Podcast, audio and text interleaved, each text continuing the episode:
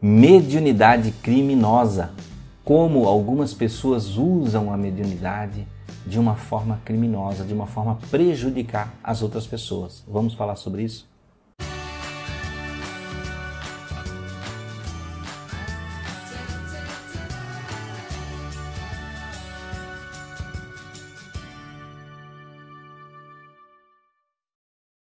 Olá, amigos do canal Aprendendo sobre Mediunidade. Para quem não me conhece, meu nome é Anderson Gomes e você pode ver no nosso canal aí muitos vídeos sobre mediunidade e espiritualidade.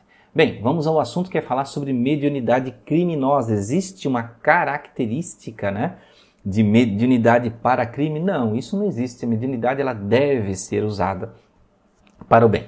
Mas vejam, este lápis ele serve para quê? Ele serve para escrever e você pode escrever uma poesia com ele, um belo texto, você pode ensinar uma criança a escrever com ele. Mas uma pessoa criminosa, é claro, pode usar ele como uma arma para ferir outra pessoa. Então vejam que tudo que existe no mundo e foi feito para o bom uso pode ser distorcido para usar de uma forma negativa, né? como a religião, por exemplo, a Bíblia, o livro sagrado, né? Ele existe lá como um compêndio de livros com coisas interessantes para nós estudarmos para o nosso melhoramento. Mas muitas pessoas usam para manipulação e desvirtuam aquele conhecimento de forma a dominar as pessoas e tirar bens materiais dela. Bem, mas nós vamos falar aqui sobre a mediunidade utilizada para fins criminosos. Como é que as pessoas fazem isso? Talvez você esteja pensando assim, eu vou usar mediunidade para roubar um banco. Não, não é isso. Vamos baixar o nível, né? Não é, não é um nível assim tão distante, né?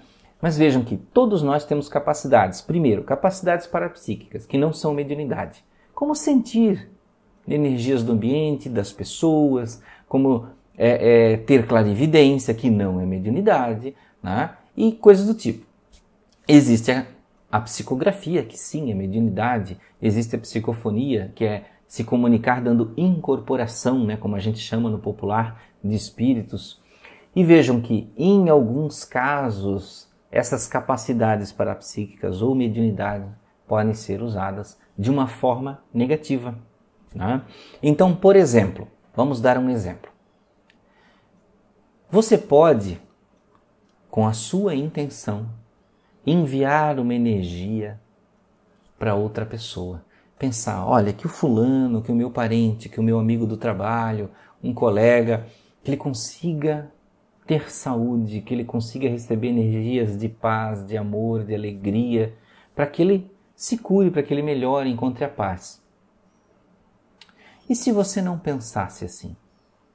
E se você pensasse, eu quero que aquela pessoa se desgrace, ela deveria morrer, ela deveria perder o emprego. Para que você estaria usando essa sua capacidade parapsíquica de enviar uma energia para aquela pessoa, um pensamento, uma, uma carga telepática de pensamento? Você pode usar para o bem, mas tem pessoas que usam para o mal. E talvez você possa até ter pensado agora: nossa, eu já fiz isso.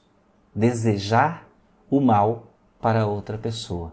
Quando você deseja o mal para outra pessoa, você manda um raio telepático para aquela pessoa, você manda um jato de energia para aquela pessoa. Da mesma forma, quando você pensa que receba muitas bênçãos, que receba muito amor.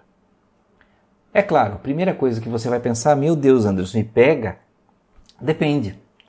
Como está a imunidade espiritual daquela pessoa. Ah, ela tem mentores que protegem. Não protegem se aquela pessoa tiver um mau proceder. Se ela tiver uma vida conturbada, com maus procedimentos, maus pensamentos, essa energia negativa vai se impregnar nela facilmente.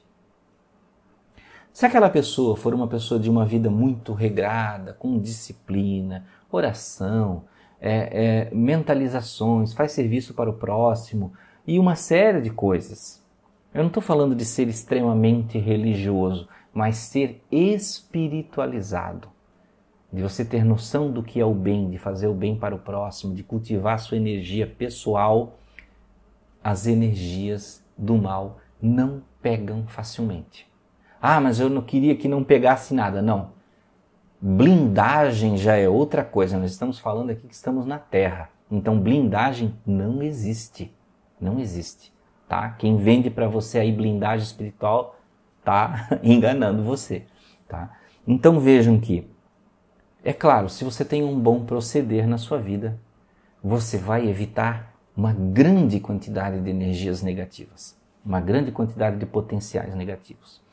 Mas é claro que existem as pessoas que usam o seu potencial mental e a sua determinação para o mal, amaldiçoando, sim. Né? Olha a, a, a maldição, o que, que é? É você mandar essa energia com a palavra e com o pensamento. Da mesma forma, o feitiço. Quando uma pessoa faz um feitiço e pega algum objeto e elabora algo né, para que fique energias negativas ali, o que, que ela faz? Ela pega energia mental e coloca naquele objeto. O objeto em si não tem poder nenhum. Né? Você poderia pegar um lápis e segurar ele e desejar muito mal, doença, morte, tudo que você quisesse de negativo e depois pegar aquele lápis e dar de presente para a pessoa que você odeia. Mas você estaria cometendo um crime espiritual você estaria fazendo algo que traria repercussões negativas para você. E não esqueça disso. Esse é o outro lado de você cometer esse crime com a mediunidade, esse crime com potenciais parapsíquicos, porque você manda, mas você recebe igual, e às vezes até em dobro. Porque da mesma forma que você pode desejar o mal para uma pessoa com objeto ou pensando nela, você está rebaixando o seu padrão vibratório e atraindo para si tudo que é semelhante. É isso que você quer para sua vida? Não, claro que não.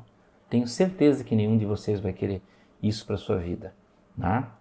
Então vejam que é muito perigoso e principalmente as pessoas que se associam a espíritos para fazer isso, né? que é o famoso tentar pedir um feitiço para uma entidade para fazer algo negativo para outra pessoa, porque essa, essa entidade ela não vai esquecer de você. Não importa que você diga assim, ah, mas eu paguei com os objetos ali, com bebidas, não. Quando você pede um trabalho negativo para maltratar alguém, mesmo que aquela pessoa seja muito má, que você pense ou que você tenha certeza que aquela outra pessoa é muito má, você fica vinculado àquela entidade, você fica vinculado àquele espírito. E depois que você desencarna, você tem que se entender com ele pelo serviço que ele prestou para você. Porque aí é o momento de você prestar serviço para ele. E não é agradável. Eu já vi isso em centros espíritas. O retorno disso é sofrimento. Então vejam que é muito complicado qualquer coisa que você faz em relação a ter domínio da vida de outra pessoa, para prejudicar a vida de outra pessoa. E falando em ter domínio, vocês já ouviram falar muito daqueles feitiços de amarração, né? Amarre, né? o, seu amor, amarrar, trazer o amor de volta para fazer uma amarração. Você sabia que quando você faz isso, você está criando um padrão energético negativo para prender e tolher o livre-arbítrio de outra pessoa? Que nem Deus faz isso. Deus não faz com você, ó, oh, eu vou te obrigar você a ser bom. Não, ele deixa você ser o que você quiser. E por que você vai querer obrigar outra pessoa a ser uma coisa que ela não quer ser? Como, por exemplo, amar você ou não amar, mas permanecer forçadamente do seu lado. Em muitos casos desses, eu já vi acontecer que a pessoa foi lá, fez o feitiço ou o trabalho de amarração, e aí a tal pessoa supostamente amada, porque a pessoa que faz isso não ama de verdade, ela tem paixão, ela tem apego, né? A pessoa volta para o namoro, para o relacionamento e ela fica perturbada. Ela não tem paz, ela está o tempo todo sem tranquilidade. E aí começam a explodir é, brigas, discussões e coisas do tipo. Então vejam que é muito perigoso você fazer esse tipo de coisa. Porque se você está fazendo, primeiro já é um desejo que na espiritualidade é ilegal, é uma ilegalidade espiritual. Você está querendo tomar o livre-arbítrio de outra pessoa. E se você sente dessa forma que você precisa trazer outra pessoa amarrada já está dizendo o termo. Preste bem atenção no termo. Trazer amarrado. Quer dizer que aquela pessoa vai ficar presa, ela não quer ficar com você. Ela vai ser sua escrava. E você tem culpa nisso. Você tem parte nesse crime espiritual. E com certeza isso vai vir mais cedo ou mais tarde de volta para você, de alguma forma, tá? Então, se você pretendia fazer, não faça. Se você já fez, peça perdão, ore bastante, né? Peça perdão para aquela pessoa, mas não faça esse tipo de coisa que é muito perigoso, muito mais para você até do que a outra pessoa, porque a outra pessoa é vítima, né? E se pegou, se funcionou porque de alguma forma ela tinha ressonância com essa energia, né? e aí a pessoa se sentiu presa nesse tipo de feitiço. Porque muitas vezes não funciona. Não funciona porque não é, não é daquela pessoa que vai receber isso, ela não, não tem energia que possa ressoar com a sua negativa. Né? Então aí acaba não pegando. Porque todo feitiço, toda maldição, toda energia negativa, ela precisa encontrar ó, o igual. Né? Então, se você manda isso para uma pessoa muito boa, né? Não vai pegar. Vai pegar, digamos assim, em vez de ser uma coisa muito forte, vai ser ó, uma coceirinha de leve. Né? E aí, dependendo do padrão de vida dela, pode ser mais forte, sim. Tá? Então, tome muito cuidado com essas coisas, com esse tipo de situação. Tá? E é claro, existem pessoas que usam para outras situações, por exemplo, usam a intuição, a capacidade de clarividência para tentar trapacear as outras pessoas. Usam a própria mediunidade para mentir, para usar de espíritos negativos ou até nem tem a mediunidade, mas está mentindo que está dando uma comunicação para enganar você, para te dominar, para tirar dinheiro, para ganhar sua confiança de forma a obter outros tipos de favores. Então nós temos que ter muito cuidado com pessoas que fazem mau uso da mediunidade.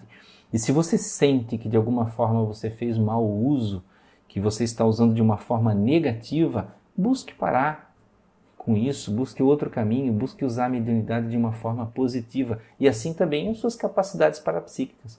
Use para boas inspirações, para boas obras, para sempre auxiliar. Então, meus amigos, espero que tenham gostado de mais esse vídeo. Muita paz, muita luz. Até a próxima.